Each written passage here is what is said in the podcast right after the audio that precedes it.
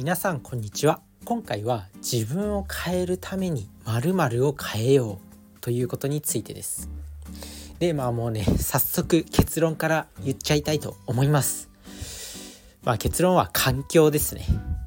もうこれね数々の人が、まあ、口を揃えて言ってることだとは思うんですけどやっぱり環境が変わると人間って変わるんですよ。でまあこうね成功するためにはなんかお金を稼ぐためには幸せな人生を送るためには努力が必要なのかとか才能が必要なのかとかいろいろあるんですけど全部環境に最終的に集約するんじゃないかなとも思います。まあ、まずね自分自身の人生振り返ってみてほしいんですけどまあそうじゃなかったですかね。まあ僕自身の人生を振り返ってみてもやっぱりそうだったなと思います。まあ、振り返ると小学校の時小学校っていうか幼稚園。幼稚園じゃないな保育所か。保育所の時。っていうかまあ生まれた時。生まれた時にもう周りは森だらけ。で一番近いコンビニがもう5キロ以上先のところ。もう森の中。で、まあ、自然に囲まれて育ちましたね。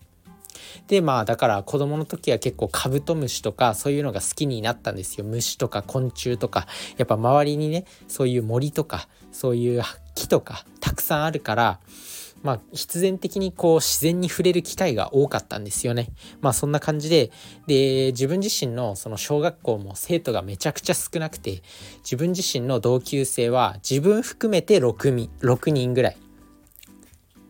6人ぐらいで本当になんかね絆が強くなるんですよねやっぱ6人だと。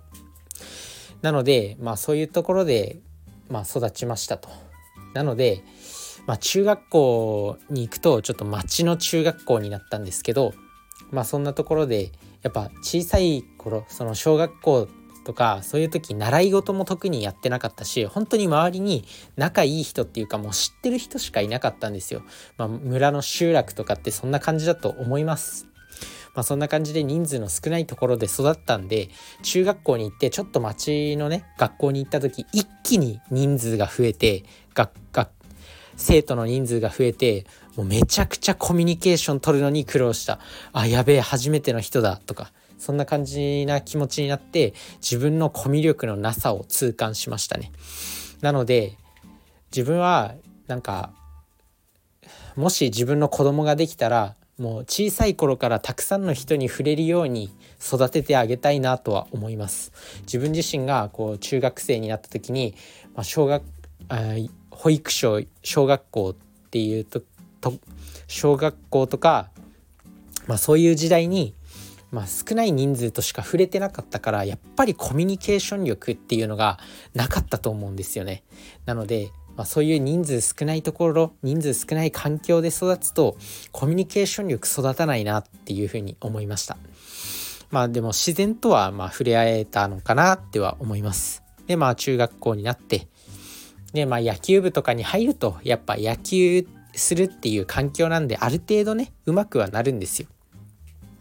で高校になって陸上部陸上部っていうのは、まあ、結構県内で強い高校入ったんですけど、まあ、そこでね強豪校で練習して、まあ、普通の人よりは速くはなったと思います。まあそんな感じでやっぱりこう人間って環境に左右されてそういうものそういう能力が伸びたりとかすると思うんですよ。あと一番分かりやすいのだと英語じゃないかな英語言語。言語って結局、まあ、その国で育てばその国の言語が身についてるじゃないですか。まあ、子供とか、まあ、3歳ぐらい2歳3歳ぐらいになれば喋んのかな。まあ、そんな感じで勝手に喋るようになってくるんですよ。でもともとこうに日本人日本人の日本人の夫婦の中に生まれた子供ってまあ純血の日本人だと思うんですけどもう生まれた頃から例えばアメリカで育ってました。って言ったらやっぱ日本語は話せないんですよ。なのでまあそういうことですね。環境が一番自分を変えるのに手っ取り早い方法。なので、まあ、環境をどんどん変えていきましょうっていうことなんですけど、まあ、じゃあどうやったら変わるのってなかなかねこう大きく環境を変えるのって引っ越しとか引っ越ししたりとかあとは仕事を変えたりとか結構大きな決断だと思うんですよね。でも今はたくさんあります。なので、まあ、SNS ですね。SNS を活用していろんなコミュニティに属してみるっていうのが一番いいんじゃないかなと思います。で SNS 見てるとやっぱりね能力の高い人っていうのはまあいっぱいいます。まあ、そういう人をフォローしておくと、まあ、そういう人たちの言葉がやっぱり目に入るじゃないですか。そういう人たちの思考に触れる機会がたくさんあると思うんですよ。なのでそういう機会をたくさん作れば、まあ、自分自身のその周りの環境が変わったっっていうことになるんでどんどんそういう方々の思考に似てくるんじゃないかなと思いますなのでまずはそういうね自分が目指してるものとか自分がなりたいものを実現してる人どんどんフォローしたり、まあ、そういうことをやってるコミュニティに入ったりとかするのが手っ取り早く自分を変える方法なのかなと思います。あとは普通にね SNS とかじゃなくても街中にもあったりしますよそりゃ。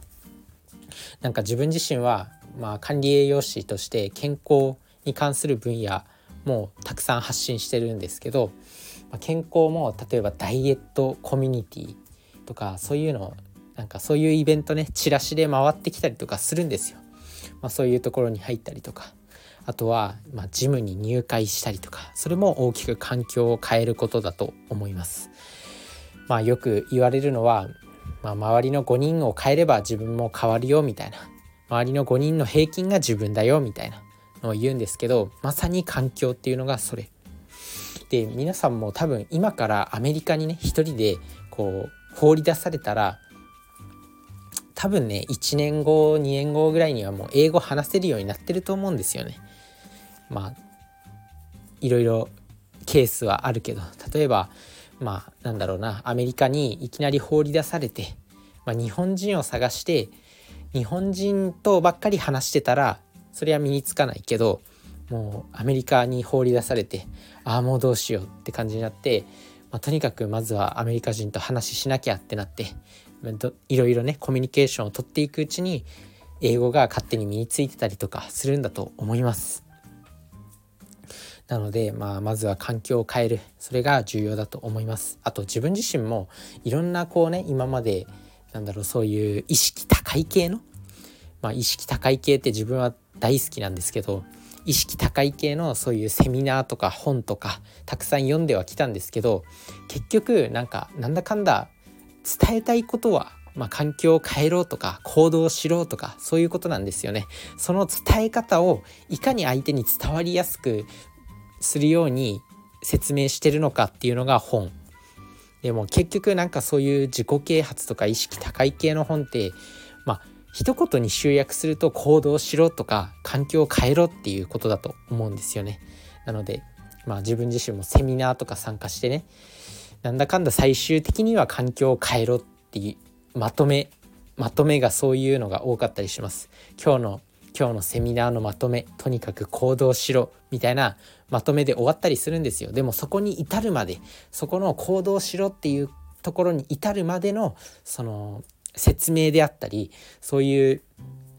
なんかプロセスっていうのが人の心により火をつけるのかなと思います。まあ、でも結局行動しろとか環境を変えろっていうことなんで、まあ、今回のねお話も、まあ、口酸っぱく何度も、まあ、たくさんの人が言ってると思うんですけど改めて大事だなと思ったんで今日もう一回もう一回ねお話ししてみました。まあ今後もねたくさんまだ話すと思います。同じようなテーマでね。でも定期的にそういう言葉そういう考え方を摂取していくことってすごく大事だと思っていてやっぱ人間って忘れちゃうんですよね。なのでこういう考え方を定期的に摂取していきましょう。それじゃあねバイバーイ。